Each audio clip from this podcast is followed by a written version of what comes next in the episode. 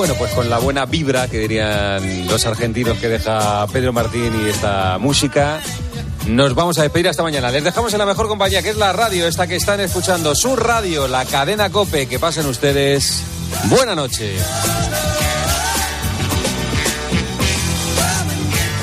Tiempo de juego en Cope. Un año más, el número uno del deporte.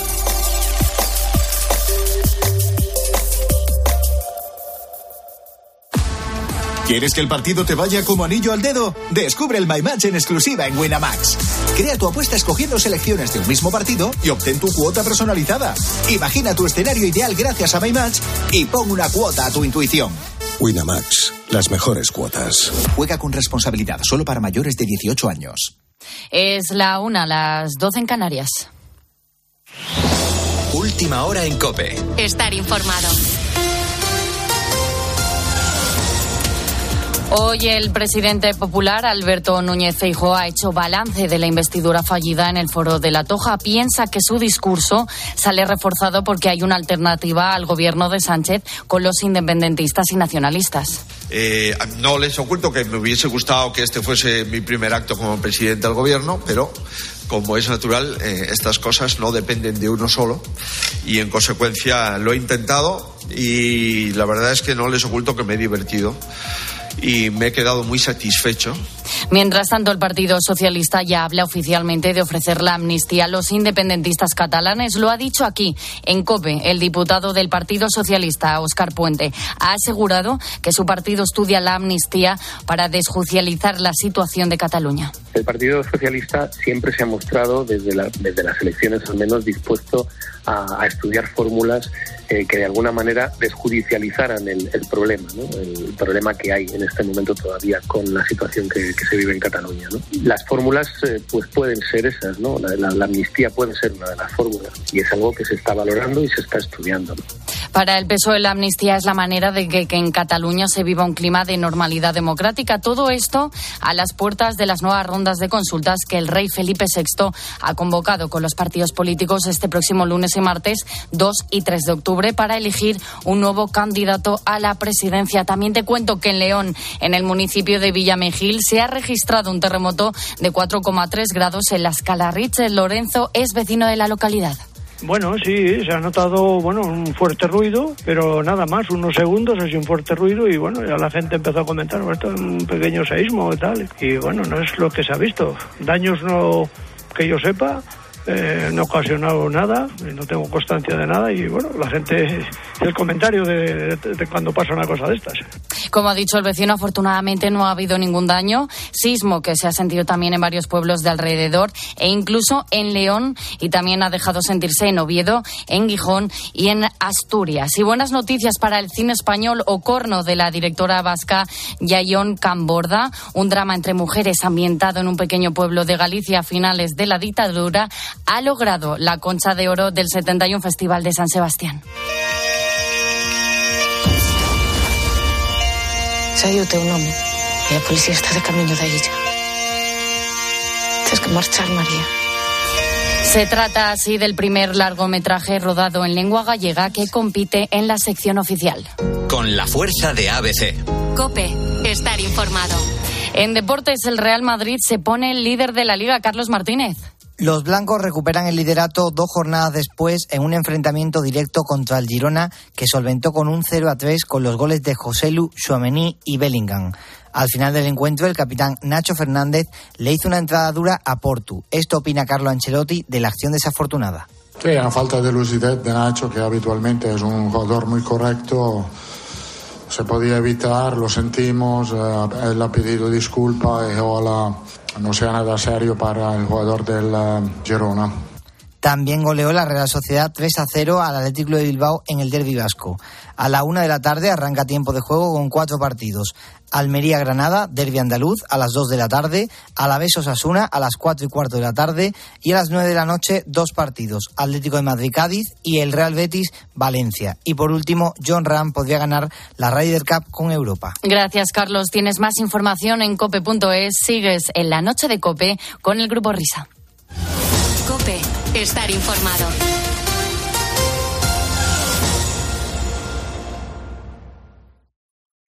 Escuchas la noche. Con el grupo Risa. Cope. Estar informado. Esto es la noche con el grupo Risa. Acuérdense que les van a preguntar. Señoras, señores, chicos, chicas, hola, ¿qué tal?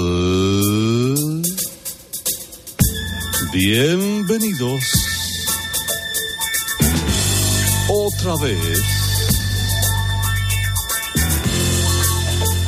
A Radio Carlitos Deluxe.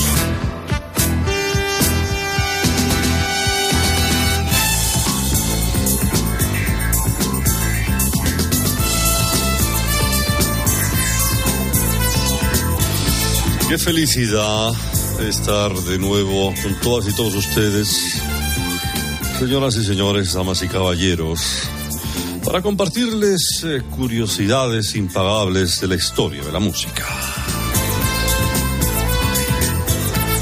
El origen de grandes artistas, cómo llegó el éxito a bandas legendarias, cómo cantantes decidieron dedicarse precisamente a la música. En fin, un rato impagable de radio que plasma la búsqueda de tesoros escondidos, inimaginables para unos y sorprendentes para otros.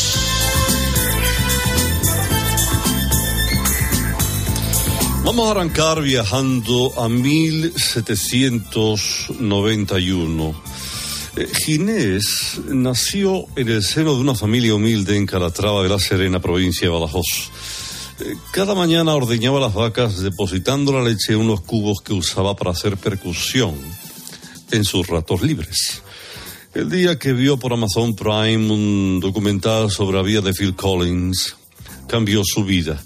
Con un presupuesto ajustado, fue al Carrefour del pueblo, compró dos botes de colón, uno de Ariel, cuatro paranganas, tres cacerolas y un par de espumaderas que hacían de palillos. Se abrió una cuenta en Twitch, arrasó y lo demás ya es historia. Hoy es referente de grandes baterías y de otros que empiezan y que quieren llegar a ser como él. Hablamos de Encarnita Polo.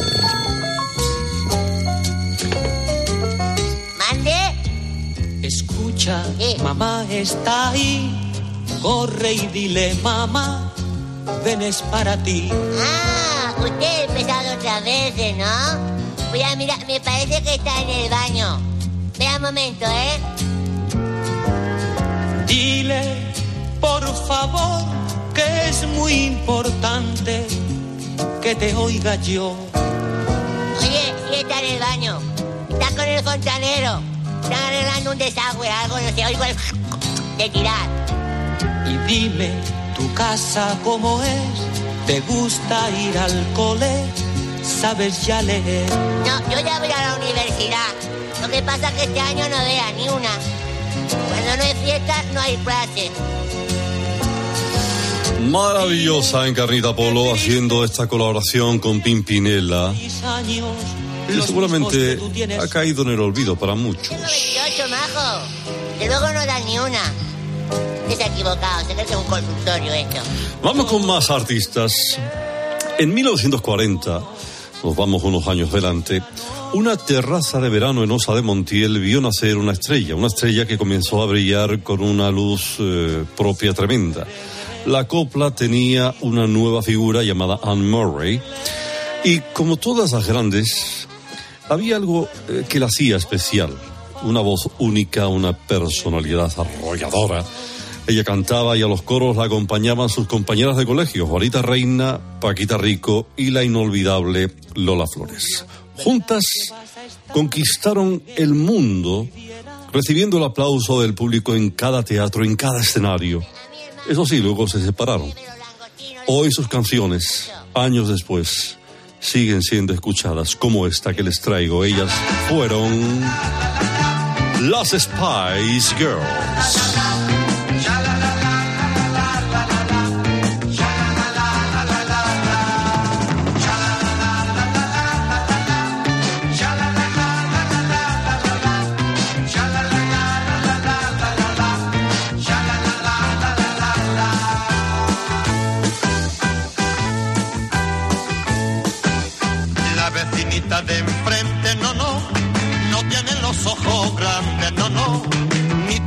Nadie despega, no, no, ni son sus labios de sangre.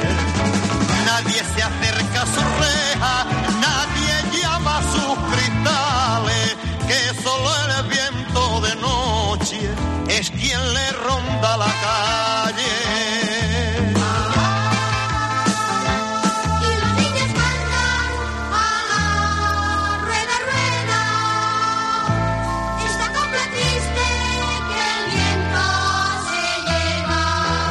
Maravillosas Spice Girls. A la lima y al limón, Ole. tú no tienes quien te quiera. A la lima y al limón, te vas a quedar soltera. Qué penita y qué dolor. Anne Murray, Juanita Reina, Paquita Rico y Lola Flores. Vamos a concluir comentándoles otra, otra genialidad de canción. Y la historia es la siguiente. Ella comenzó pelando gambas en un restaurante chino de mala muerte en San Petersburgo. Era una chica normal, con aires de grandeza y con aficiones tales como orinar entre contenedores de basura en plena calle o romper espejos retrovisores de coches aparcados en la acera. Fue arrestada varias veces y en la cárcel conoció a Luis Cobos, que la invitó a tocar el violín para su disco Tempo de Italia. Tras un par de tutoriales en YouTube, lo bordó y llegó a convertirse en primer violín del maestro. Luego probó con otros géneros musicales y fue la gran dama de las rancheras. Hablamos de Gladys Knight.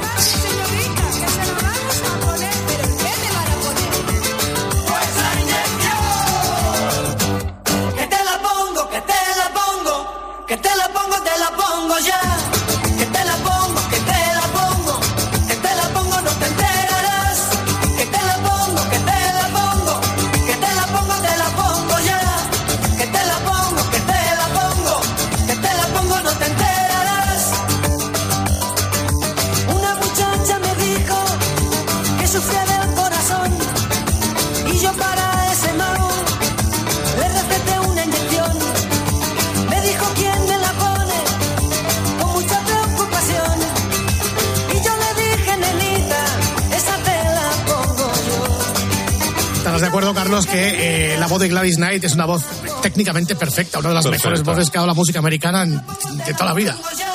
Algunos piensan que igual ha sido, eh, ahora con lo de la inteligencia artificial Sí, y no, estas no, no. cosas, ha sido eh, moldeada, eh, tallada, un poquito. No, no, no. Ella era así, era perfecta.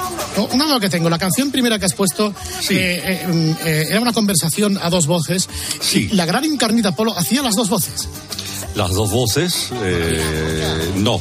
Encarnita Polo hacía toda la percusión Ah. y acompañó a Pimpinela, Ah. que antes cantaban así. Luego fueron a un foniatra, cambiaron ya a un logopeda, cambiaron su forma de cantar. Mira, esta, este, esta es ella. Esa es Lucía. Que formal, ¿eh? Aunque mamá trabaje de noche. Llora el teléfono si ella no Este es el de Barbas. Joaquín. El grito de mi Y amor. la de la trompeta es Encarnita. Ah, es la de la trompeta. Vale, vale. No, de la de las Spice no te pregunto, pero la he pillado al principio. Esa fue single. Y esa sonaba mucho aquí en Cadena 100. Pero en fin, ahí estamos, Radio Carlitos, edición de los. Mira, Carlito, vamos a hacer una cosa. Mira para arriba, mira para arriba. ¿Y tú que estás ahí? Mira para arriba, mira, mira, mira para arriba que lo está saludando alguien. Mira para arriba, mira, mira, mira. mira. ¡Hola! ¡Hola, hola, Pepe! Comienza la noche del grupo Risa. La de los insomnes, la de los borrachos, la de los colgados, la de los crápulas, la de los sonámbulos, la de los currantes, la de los amantes, la de los taxistas, la de los barrenderos, la de los pibones, la de los moscones, la del sonido hipersensible, la de la cadena Cope. Las horas más paranoicas de la radio española. Si no hay prórroga. La noche del grupo Risa. En la técnica, alguien habrá. En el control central, vete tú a saber. En la central de los anuncios, ni el tato. En la animación general, areucas. En la descoordinación, no hay ninguno. Más que nada porque en este programa no coordina nadie. La noche del grupo Risa. Los responsables de estas tracanadas radiofónicas son, por orden de aparición, Óscar Blanco el Whopper, Fernando Echevarría el Agustino de Aragón, David Miner el del Sabor Donostierra, la noche del Grupo Risa. Dirigen este espacio, bueno, dirigen, esto no lo dirige nadie, va con piloto automático. Ellos, los desheredados, los perseguidos por la justicia, los que merecerían estar en preventiva. La noche del Grupo Risa. Adelante, Grupo Risa. Muy buenas. Ahí vamos, ahí vamos, ahí vamos. Hola, Pepe. Y buenas noches a la gente guapa, simpática, maravillosa, de este país deportivo y no deportivo. Bienvenidos a las galaxias, donde vive Yolanda Díaz. Vamos a coger el cohete. Los ricos, los que estamos ya en una posición social acomodada. Vamos a viajar. Es una noche espacial con la triple P. Pedro Pablo Parrado, In the Sky. Hoy transmitiendo para toda la people. Gran noche del Grupo Risa. La primera vez que emitimos a través de ordenador. ZX Spectrum. Sonido Dolby Atmos. Ahí estamos. Siempre en vanguardia. Acompañantes de las 5 de la mañana a las 4 en Canarias. La radio del choque choque. El periodismo de etiqueta. Los conductos habituales. Expediciones de las masas. Ya sabéis cómo hay que hacerlo. ¿eh? Para ti el ordenador. Eso, para ti el ordenador. Está el maestro Whopper. El maestro Miner. Y ahora toca la época o el momento de la cháchara. ¿eh? De la charla. A corazón abierto. Voy a dar una pista. Esta noche toca hablar con una compañera de los medios informativos. Se dedica la compañera al periodismo deportivo. Se la ve por la televisión. Ahora ya podéis hacer, ahí está, C3 Pedor o R2, no sé es, R2. ¿Quién será? Podéis hacer vuestras cábalas, vuestras apuestas. Entre tanto, nos vamos al rincón de charlar y empezamos ya. Va.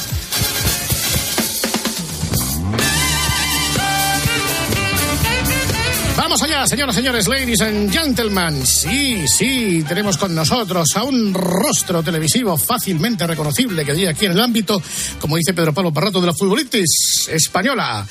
Y la vemos todas las semanas en Movistar Plus y en Zapeando y en un montón de sitios. Es una mujer icónica, ¿eh? una periodista de relumbrón, de troniño, que diría Javier Ares, y es la gran Isabel Forner. Hola Isabel, buena madrugada. ¿Qué tal? ¿Cómo estáis? Bravo. ¿Qué tal Isabel? Bienvenida a este programa Underground de la cadena COPE. Yo feliz de que me hayáis invitado, pero vaya presentación, madre mía, qué presión. No, no. Como no cumpla las expectativas. Bueno, oye, es una presentación muy trabajada y yo creo que acorde al papel que desempeñas ahora mismo en el imperio mediática. Total, yo feliz de estar aquí, compartir un ratito con vosotros, me encanta vuestro programa. Y las horas, las horas es... Estoy ya un poco cansada, pero aquí estoy aguantando, ¿eh? Como una jabata. Oye, no es verdad que agradecerle a Isabel que esté, porque está los sábados y los domingos currando, porque claro, tú, tú vas mm, como el cholo, ¿no? Partido a partido. Yo partido a partido, la verdad que todos los fines de semana tengo un partido, estoy encantada del fútbol, me apasiona y sobre todo me gusta contar a la gente lo que en casa no se ve, aunque ahora prácticamente ya casi todo se ve con las mejoras que hemos hecho, nos metemos hasta en los vestuarios. Sí, sí, eh, qué, qué pena, eso se va a acabar, lo de la pausa esta de hidráulica y que, que no podemos escuchar las voces de los entrenadores, eso se acaba ya, ¿no? Eso ya nos lo ponen. Sí, se va a acabar ya porque ya no está haciendo temperatura para pausa e hidratación. Es verdad que tengo que decir que depende de los entrenadores, pero es que si ya empieza a hacer 18 grados como tenemos en Madrid, no tiene sentido. Es una pena porque se escuchan conversaciones muy interesantes y a mí me encanta. Hoy están acatarrados los, los compañeros tuyos, pero tenemos a un compañero tuyo de Movistar. Axel Torres, ¿estás ahí, amigo? ¿Qué tal? Buenas, buenas noches. ¿Qué tal, Isabel? No, Isabel, eh, bueno, eh, es una pedazo de periodista grandísima, redactora, seguidora del Portsmouth, Del eh, Portsmouth. del, del, del Nottingham Forest y del, y del Brighton. Eh, bueno, yo creo que todos se pelean por querer ser eh, el entrevistado de, de Isabel. Isabel, buenas noches. Axel mío, ¿qué tal? ¿Cómo Buah. estás? Pues estoy bastante bien de voz, como puedes ver. No es eh, como me escucháis habitualmente, estoy más fresco, mucho más lozano, viendo partidos de fútbol eh, y disfrutando esta entrevista. Me habían dicho, eh, la Isabel viene y digo, pues vamos a salvar a Isabel, que es una auténtica eh, fenómena del mundo del fútbol. Axel, eres maravilloso. A la gente hay que contarle que qué de viajes hemos hecho, qué de comidas y cenas y sobre todo qué de directos de Instagram te marcas todos los fines de semana para tus fans. todos los fines de semana. Vas, eh, ves que eh, sabes que soy un hombre que, que tiene muchos temas de conversación, el ballet, eh, la literatura, eh, eh, la música. Eh, de fútbol apenas hablo, ¿eh, Isabel? Por favor, vamos a contar la mejor Venga, anécdota que tenemos. Bueno, no sé si anécdota, pero un momento que me reí muchísimo. Venga, va. Yo llego al hotel, era un partido y íbamos a comer, creo que era. Y entonces digo, no me cogía el teléfono y yo, pero ¿y este chico? ¿Y este chico? Y de repente estoy haciendo tiempo hasta que me llame, le llamé dos veces. Y de repente me, estoy en Instagram y veo que está en directo. Y me conecto al directo y le digo, Axel, te estoy llamando, ¿dónde estás? Y la única manera de que me contestase era a través del directo. Total, que me metí en el directo con él y le digo, estoy en el ascensor, ¿dónde estás? Me dijo, en el hall, y digo, pues voy para abajo. Que vamos, que contesta antes a sus fans de Instagram que a mí que, me ta- que le estaba esperando. Porque a los propios compañeros, sí, bueno, es- es- soy así, Isabel. No hay, no hay manera de que. Pero gracias por haberte metido en su momento ahí y por haberme eh, eh, corregido eh, mi, mi actuar. Yo a veces cuando me preparo los partidos digo, tengo que dar un dato que no se lo sepa Axel, porque es que el tío se lo sabe todo. Hmm. O sea, es el compañero que de repente salta en terreno juego, un jugador random que nadie conoce, que nadie le sigue la pista, que estaba en tercera división Hmm. hace seis años y el tío te dice todo. Y yo, pero ¿cómo es posible? Todo. La próxima vez en un directo pregúntame por el nombre de su tatarabuelo que te lo voy a decir también. Pues seguro, que no me extraña. Eh, Isabel, que es avezada periodista deportiva, pero, queridos amigos míos, eso quiere decir que hemos perdido una forense. Hemos Sí. perdido una forense porque no es de los que tienen for, que era el de la morena. Ahí va, buenas noches, Isabel, aquí el tío José Ra. Ahí estamos. Buenas noches, me cago en la leche. ¿Y cómo es que te dio a ti por lo del forense? Pues eso son tales de muertos, eso de huesos y de cosas y de muy gore. ¿Cómo te gusta a ti eso? Pues mira, eh, no lo sé. Yo de pequeño tenía como una obsesión. eh, me- o sea, yo soy de campo, entonces Yo estaba como muy cerca Anda, de los anda, animales. claro, es muy cerca de, de los animales, de los insectos. Y mi madre es farmacéutica y tenía en casa, pues, eh, típico, ¿cómo, se dice? Para ver los animales, los insectos. Un, insecto, Un mi- un microscopio. Un microscopio, efectivamente. Cualquiera diría que soy periodista. Un microscopio. Entonces yo en el jardín cogía saltamontes, cosas, y, y las ponía al microscopio y como que me encantaba. Yo quería entender, quería entender de qué iba la muerte, cómo era eso. Pero desde bien pequeña, entonces como que me obsesioné y quería ser forense. Y pues al final se quedó en eso, en una obsesión y nunca fui forense, la verdad. Y tenías en el campo y tenías corderas y ovejas y cosas de estas. Me cago la más, me está empezando a gustar esto. Ahí va. Bueno, teníamos más cerdos. Porque mi padre, sí, mi padre hay una anécdota buenísima que mi tío trabaja en un hospital y ahí hacen pruebas con cerdos, pero luego nos los matan y nosotros eh, somos, a ver, que yo vengo de una familia de agricultores y nos gustaba mucho y acabaron las pruebas con los cerdos y se trajo los cerdos a casa, luego hici- hicimos matanza y estuvimos comiendo cerdo, no me acuerdo, pero año y medio. Ah, tiza, fíjate, fíjate. ¿Y cómo te entró la cosa hasta el fútbol? ¿Quién te inoculó la, verdad, la, la- la adicción a, la- a las pelotas Pues, de fútbol? pues a ver, yo empecé en prácticas en una cadena que es competencia vuestra, en Onda Cero, pero con el grandísimo Alsina. ¡Anda! Sí, sí, ahí me dieron los deportes por la noche. En los boletines informativos hacían 40, 50 segundos de deporte y me los dieron a mí. Yo no tenía ni idea en ese momento. Yo me dedicaba más a la información general. Total, que me puse las pilas y dije, uy, esto me gusta, me gusta. Claro, yo había hecho un máster. Y digo, ahora, ¿cómo le digo a mi padre que quiero hacer un máster otro en periodismo deportivo? Me va a decir, ¿pero esto qué es? Total, que yo fui, padre, bueno, pues el último ya, ¿eh? Y coincidiría que no sabéis con quién, con Pulido, que me metió de prácticas. Espérate, Julio, buenas noches. ¿Qué pasa? Buenas noches. ¿Cómo está Isabel? ¿Qué pasa, hijo? Esta no te la esperabas, ¿eh? No me la esperaba, la verdad. ¿Cómo estás? Una pedazo de profesional buena. Daba la información ahí rigurosa, concisa, precisa, bien aplicada. Era un, era- era un zumo de naranja informativo para los oyentes. Qué bueno. Pues mira, voy a contar una anécdota de Pulido buenísima, buenísima. Pulido me llevó a un entrenamiento del Atlético de Madrid. Y en ese entrenamiento estaba Stoico. Y claro, Stoikov no atendía a nadie. Total, que yo me empeñé y Pulido me dijo, tú ahí como un perro, tráeme declaraciones de Stoico. Pégate ahí a estoico. Tú pégate como si fuese una lapa. Así me lo decía. Total, que yo digo, ¿y cómo lo voy a hacer? Entramos dentro del Cerro del Espino. Y ya el jefe de prensa me dijo, ni molestar a Stoikov, ¿eh? ni molestar que te he hecho. Y entonces yo digo, la única manera que hay de que me atienda es esperar aquí bajo el sol abrasador y el tío cuando salga por pena me atenderá. Por pena. Bueno, pasaban las horas y después de cuatro horas, ya a punto de irme, digo, este tío no sale, ¿qué está haciendo ahí dentro? Y de repente sale.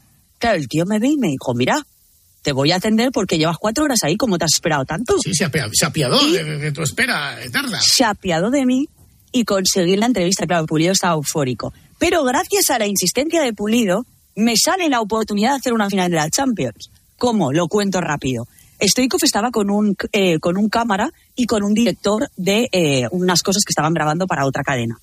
Total, que al año que a mí me cogen en Bean Sports, en San Sebastián, llega Stoikov a la ciudad deportiva. Se acordaba de mí, obviamente, por lo pesada que había sido. Iba con el mismo cámara y el mismo guionista. Y yo, hombre, ¿qué tal? ¿Qué pasa? Bueno, ahí hacemos un poco de amistad, todos encantados. Y a los seis meses me llama un número de Los Ángeles. Él trabajaba con una cadena americana.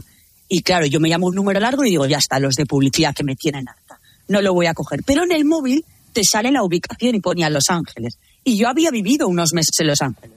Y digo, uy, ¿será alguien que quiere reencontrarse conmigo? Tú sabes, típicas preguntas. Total, que yo digo, "Bu- me va a costar cara la llamada, pero voy a salir de ella. Y yo, dime. Y me dice, hola, ¿sabes quién soy? Y yo, ¿quién? Me dice, soy Orlando, Orlando Silver. Y yo, Orlando Silver, y yo, claro, el que va con Stoico. me dice, claro, que sí, amiga, ¿cómo estás? Él era el guionista que iba con Stoico. Y me dice, googlea mi nombre. Google. Y yo googlea, al principio, fíjate, lo poco tecnológica que yo googleé. Y yo, ah, claro, Google. Total, que en ese momento me meto y pongo Orlando Silver. Y leo, nuevo vicepresidente de Fox. Y yo, oh, qué, o sea, qué cambio, ¿no? ¿Qué paso? ¡Qué bien! Y me dice, no te llamo por eso. Te llamo porque yo, de la gente como tú que insiste y que persevera, me acuerdo. Y te llamo para ficharte para venir de la mano de Fox la final de la Champions como host. Ah, tiza. Y yo, no, no, espera, yo estaba, mira, me tiré en el sofá de mi casa, puse en silencio el móvil, que sabéis que se puede poner en silencio, gritando en mi casa. Y luego ya el culmen fue cuando me dijo, mira, lo que pasa es que no hay mucho presupuesto, pero vas a cobrar esto. O sea, no te quiero decir cómo pagan en Estados Unidos, pero nada que ver cómo pagan en España. Bueno, y, y- Otra vez, móvil silenciado y a grito vivo en mi casa. Y yo, claro, haciéndome la interesante en plan, no, no pasa nada, a mí me encanta el proyecto, tal, pero yo estaba alucinando.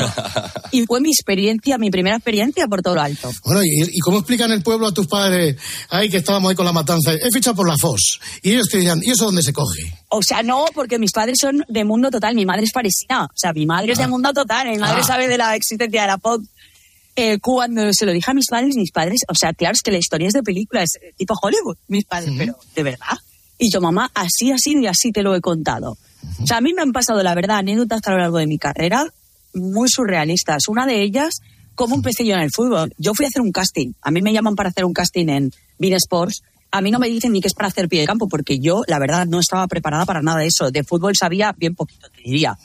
Y yo llego al casting y hay una cámara, Paula, que yo la adoro, pero que en ese momento estaría harta de hacer castings. Siguiente, siguiente. Estaba todo el rato así. Entonces no era como muy simpática de primeras. Yo llego allí y me dice, ponte delante de la cámara. Y me dicen que tengo que decir la noticia de que Grisman renueva hasta 2025. Total, digo, vale, pues esto es fácil. Estaba la cámara ahí toda simpática y me dice, ¿me baja la mano grabando?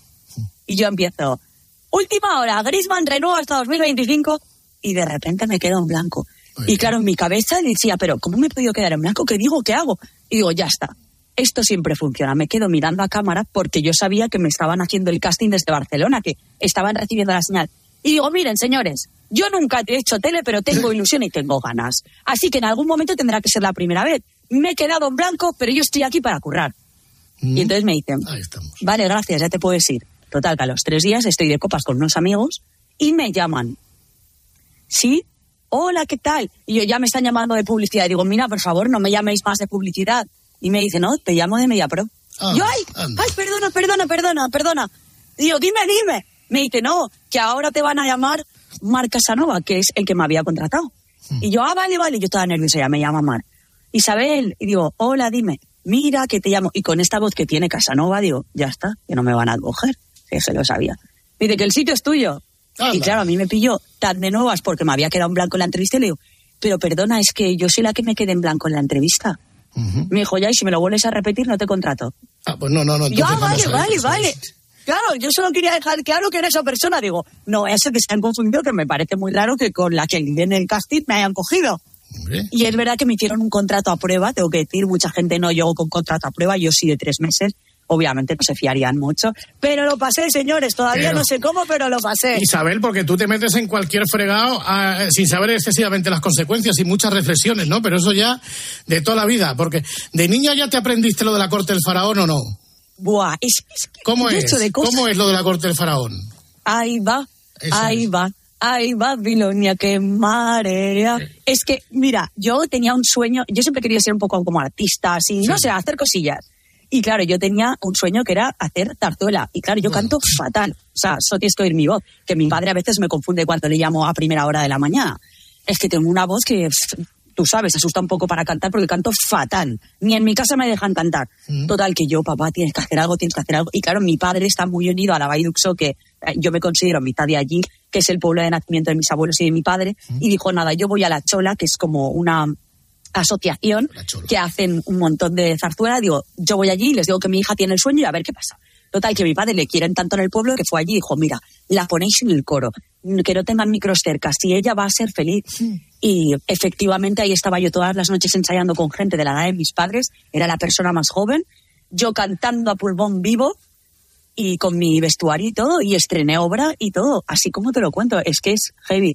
Y voy a contar una cosa que nunca he contado un poco por vergüenza, porque digo, la gente se va a pensar que estoy como medio chalada. No, sí. Yo me fui hasta Nueva York con 16, creo, 17 años que tenía, a hacer arte dramático. Me hice un curso en Nueva York, en la Tada School. Esto nunca lo había contado y no lo cuento porque, claro, la gente piensa, pero esta tía, ¿qué, qué vida más random ha tenido? Hombre, oye, Pues sí. eh, que si tú no sigues en esto del periodismo, hay gente que te ha ofrecido trabajos. Bueno, uno podemos de verdad, vamos a recordar, a ver, vamos a escuchar a Enrique Cerezo contigo, a ver. Tengo, tengo un trabajo para ti. ¿Sí? ¿Me vas a ofrecer trabajo? Sí, sí, sí, te lo digo, porque como hablamos de sobrantes, si sobras aquí en, en Canal Plus, si sobras aquí en, en Canal Plus, yo te contrato y ya verás cómo lo solucionamos Como jefa de prensa, ¿eh? Y, oye, además, y además en muy buenas condiciones. Pues luego hablamos de la entrevista. En muy buenas condiciones, ¿eh? Presidente, que está catarradico el hombre. Buenas noches. Fueron... Buenas noches. Eh, presidente, estoy esperando mi oferta. ¿Dónde está mi oferta? Irrechazable. O sea, estás tú muy bien, hombre. Ahora se echa atrás, ¿eh? Oye, eh, a ver, yo quiero que me cuentes cosas de entrevistas que me hayas hecho que no se hayan contado. De entrada, ¿te he puesto en algún tipo de, de situación un poco incómoda? No, no.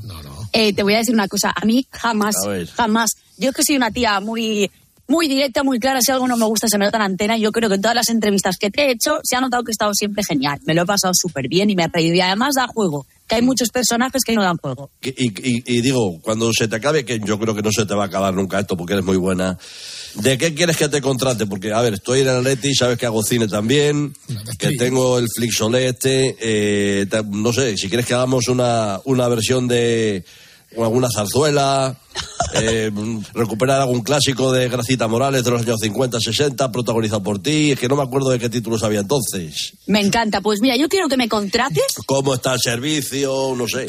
Quiero que me contrates eh, dentro del club para manejar la estrategia corporativa del club en cuanto a comunicación. Eso, un sueño, me encantaría. Yo soy una tía, bueno, tú sabes, muy activa, con ideas nuevas, frescura. No hace falta que me venda. Y luego, pues para una serie, si quieres, también a poder ser, no hace falta el principal, tampoco un extra, la cosa intermedia. Vale, oye, y hablando de series, ¿qué series estás viendo ahora? Cuéntame. ¿Qué serie? A ver, es que mi serie favorita en el mundo, en el mundo es Juego de Tronos. O sea, nadie va a superar Juego de Tronos en la vida. Y luego me gusta mucho, tengo que decirlo, aquí no hay quien viva. Yo soy de las personas, y voy a contar aquí un secreto, yo tengo mucho estrés y yo intento todas las noches, no es una broma, veo un trocito de un capítulo de Aquí no hay quien viva. Yo, incluso en la universidad, me ponía capítulos antes de los exámenes porque me relaja y me hace reír. Y sigo manteniendo esa tradición. Yo todas las noches veo, nada, 20, 30 minutos antes de irme a la cama, aquí no hay quien viva. Fíjate. Váyase, señor Cuesta, váyase. Váyase. ¿Qué de cosas estoy contando que no había contado antes aquí? Hombre, ahí te imaginamos estudiando tu carrera universitaria. A Además venías de triunfar en selectividad, ¿no? No, que va, yo en selectividad no fui a la primera convocatoria. Todavía me acuerdo. Suspendí, o sea, es que me suspe- bueno, suspendí, no, me suspendieron y suspendí las ¿Sí? dos ¿Hubo cosas. Eh, biología con un 3, porque es que yo hice eh, ciencias, porque digo, a ver si me voy a arrepentir, que en aquel entonces no se podía pasar de letras a ciencias. Digo, a ver si me voy a arrepentir y de repente quiero ser arquitecta, pues primero de bachiller lo hice técnico. A ver si me voy a arrepentir y quiero ser médico y segundo de bachiller lo hice con biología. Claro, y química. Yo era todo el rato a ver si me voy a arrepentir y así hice el bachiller de ciencias para luego acabar haciendo letras total, que tuve que estudiar mucho más. Entonces, claro, yo no, no me gustaba estudiar y era muy complicado y, y suspendí, creo que química y biología. Y me llevaron a septiembre. Fui la única persona junto con mi amigo Adrián que fue a septiembre. El día que me lo dijeron lloré a mares y vino a recogerme mi padre y mi abuelo. Mi padre me vio llorando y me riñó, me dijo, es culpa tuya, tú ya lo sabías, no has estudiado. Y mi abuelo, que es que los abuelos son, deberían ser eternos, le dijo a mi padre, "Shh, deja a la niña ya que no ves cómo está, no pasa nada, cariño. Vivan los abuelos. Luego fui a septiembre y aprobé, o sea, no me preguntes cómo, aprobé y además suspendí muchas en el selectivo. Eh, química creo que saqué un 2 y biología un 3. Lo que pasa es que luego remonté ahí filosofía un 9, historia un 9. ¿Quién me ha visto y quién me ve? La típica remontada del Madrid, ¿no? Madrid. En el Champions. 93. Sí, en el 93 remonté. Muy heavy. Tú también vas a decir que no eres de ningún equipo y estas cosas, ¿no? Que decir los periodistas deportivos. Bueno, bueno, algunos, otros no. Pero es que es la verdad, es la verdad. Yo antes, cuando alguna vez he ido a Mestalla por pasármelo bien con los amigos, pero es verdad que no soy de ningún equipo, cuando te metes en la industria del fútbol, he dejado de ser de los equipos, porque con todo empatizo un poco. Por ejemplo, el año pasado estuve en el partido de que suponía la salvación del Cádiz. No me acuerdo ni contra quién jugaba, pero yo solo quería que ganase el Cádiz. Porque al final empatizas con los equipos, se portan bien contigo. A ver, hay equipos que no se portan tan bien, que eres uno más. Pero hay equipos que son familia. Tú vas a Osasuna y yo allí estoy, vamos, gloria bendita. Es que yo llamo a Aitor, el jefe de prensa de Osasuna, y le digo que quiero ir al Palcovito y me llevan, o al de Granada. Quiero decir, hay estadios donde tú formas parte de la vida del equipo de alguna manera y otros en los que no. ¿Qué tiene de especial, eh, hablando de, de estadios, de, de escenarios particulares o de personas particulares? ¿Qué tiene de especial para ti Mendilibar? Buah, eh, es. O sea, yo te diría que Mendilibar es el mejor entrenador del mundo por lo claro que es, por cómo trata a sus jugadores y por cómo trata a la prensa. Yo estuve un año en Eibar, lo sabéis. Muchas mañanas yo iba a desayunar a un sitio en Achavalpe que está muy cerca y estaban ellos y no pasaba nada. Me invitaban al café, desayunaba con ellos.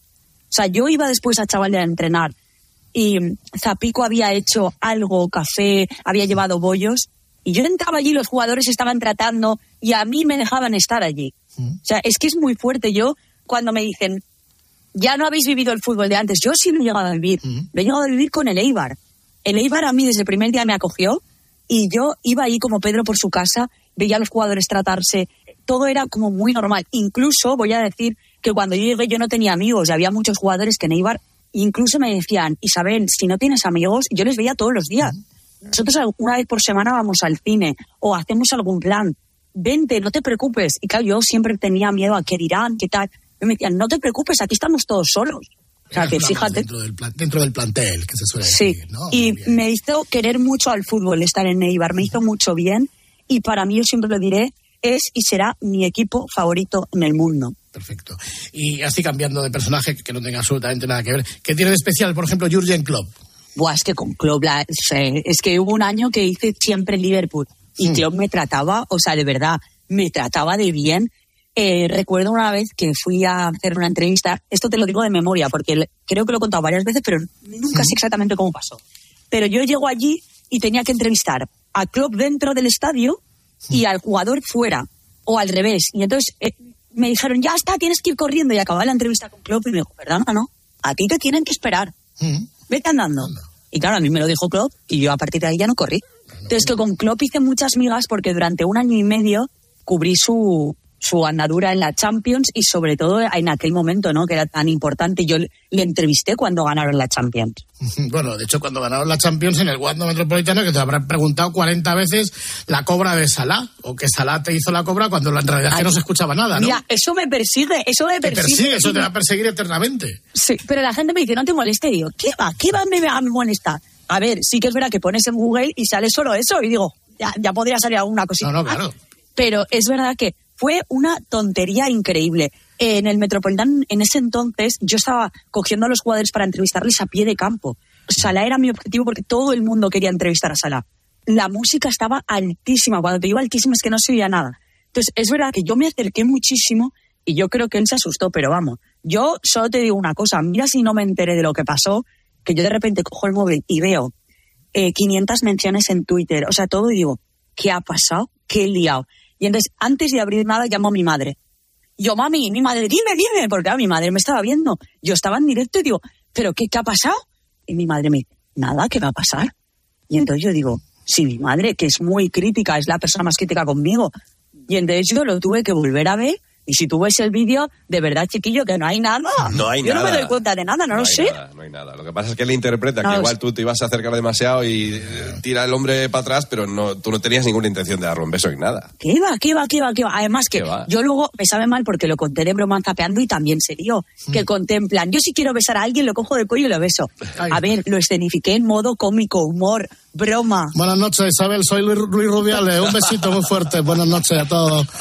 Es que estoy oyendo hablar de estas cosas, Isabel. Nada, quería solamente mandarte un saludo, pero no me atrevo a mandarte nada más. No, normal, normal. Lo que tienes que hacer es pedir perdón. Perdón. Pues eso, a mí no, a quien proceda. Qué barbaridad la cobra de Sara. Va- ¿Vamos bien, eh, Axel? ¿Tú crees que estamos abordando temas interesantes? ¿Te está Yo creo que eh, lo está, bueno, lo de Sana había que preguntarlo. eh, me parece, me parece muy bien. Claro. Ah, mira, pues ya que hablamos de jugadores, ah, ah, Isabel, Mundial de Qatar, tu entrevista a Leo Messi. Bueno, ¿qué supuso para ti entrevistar al gran astro del fútbol mundial? Pues mira, fue un sueño porque voy a deciros una cosa. Yo llego allí y yo solo quería entrevistar a Messi porque yo cubría la selección argentina. Pero sabía que era muy complicado porque Messi no estaba muy por la labor de hablar con los medios españoles. Esto era una cosa que yo, ojo a visor, ya había observado. Entonces digo, ¿y cómo le voy a entrevistar si es que no va a querer venir? Total que digo, nada, yo voy a pegar un grito aquí cuando le vea y cuando me mira la cara le voy a decir, Messi, por favor. Y así fue. Entró Messi, rodeado de 15 personas. Y de repente le digo, Leo, pero así a voz viva que yo tengo torrente de voz. De seguida le digo, Leo, llevo pidiendo tu entrevista 30 veces. Nunca me atiendes, por favor. Y yo creo que le di tanta pena que me dijo, encima me tocó la peor posición en ese partido, que era el final del pasillo donde ningún jugador pasa. Me dijo, vale, ¿dónde estás? Y yo digo, allí. Me dice, venga. Total, que yo no me lo creía. Yo con el micro, ¿vale?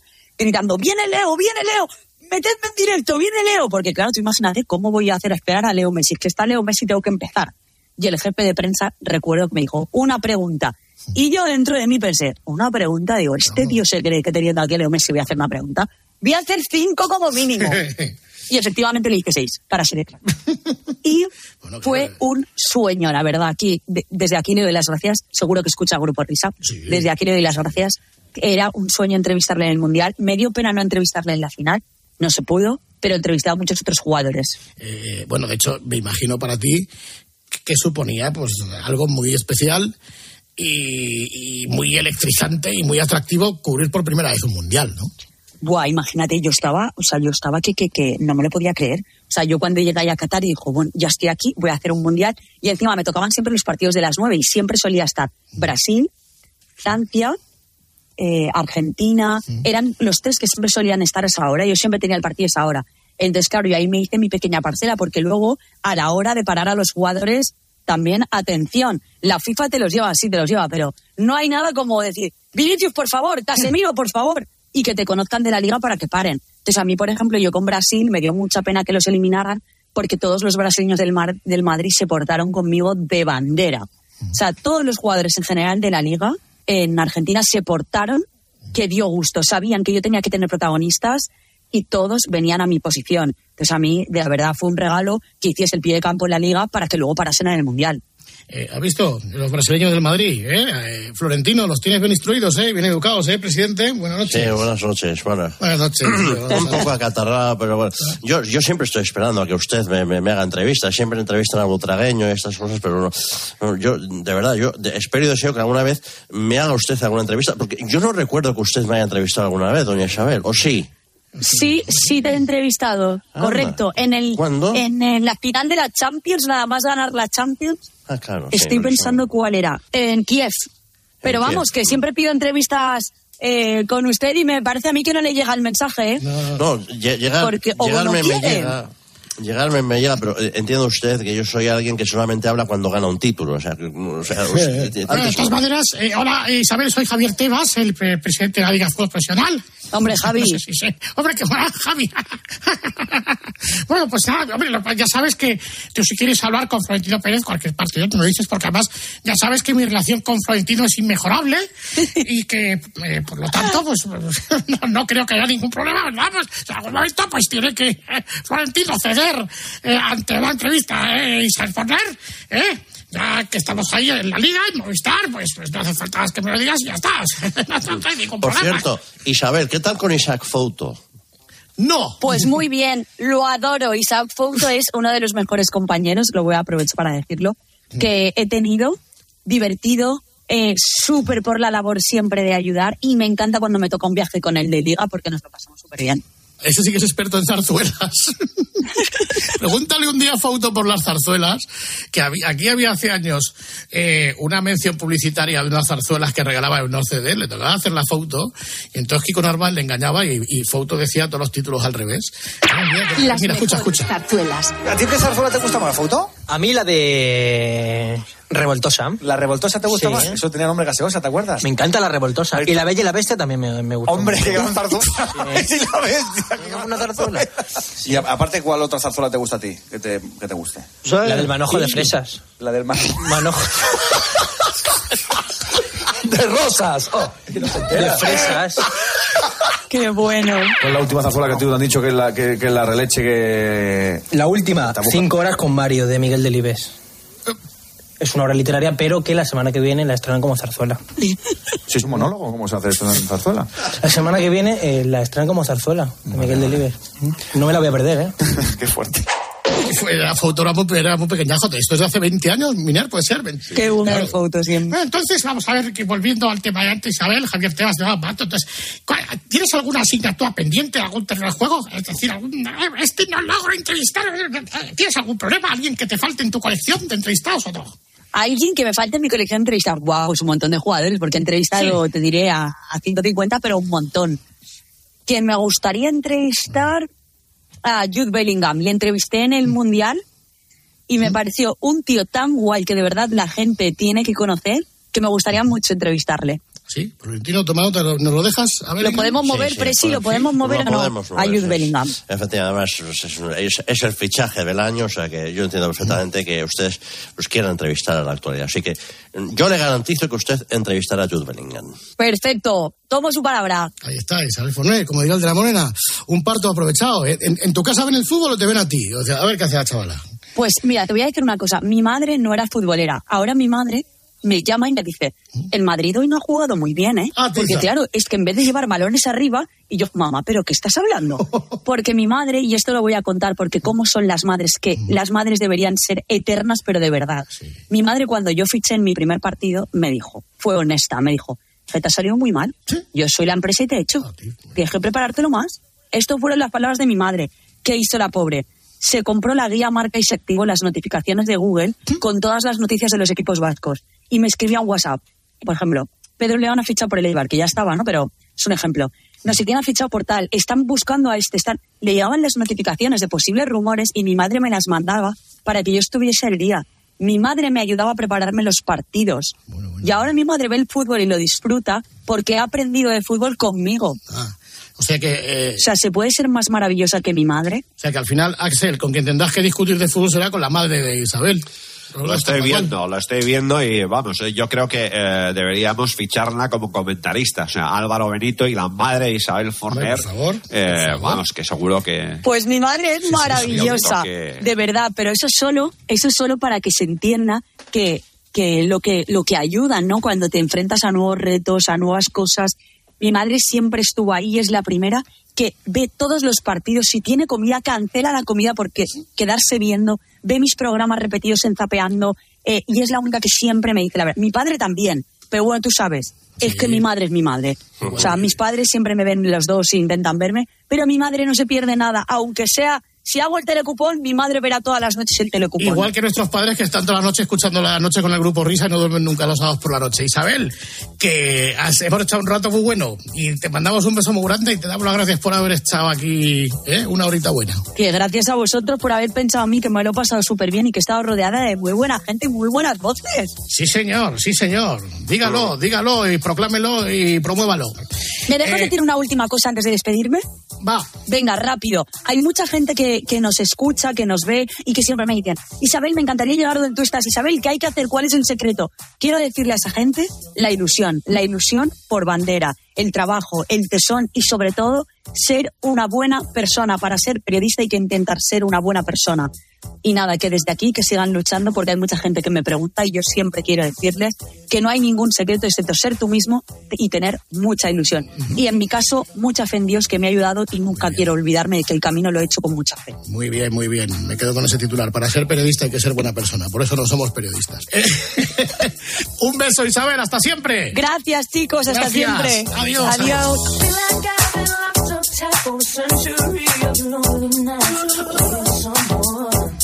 release me. You're me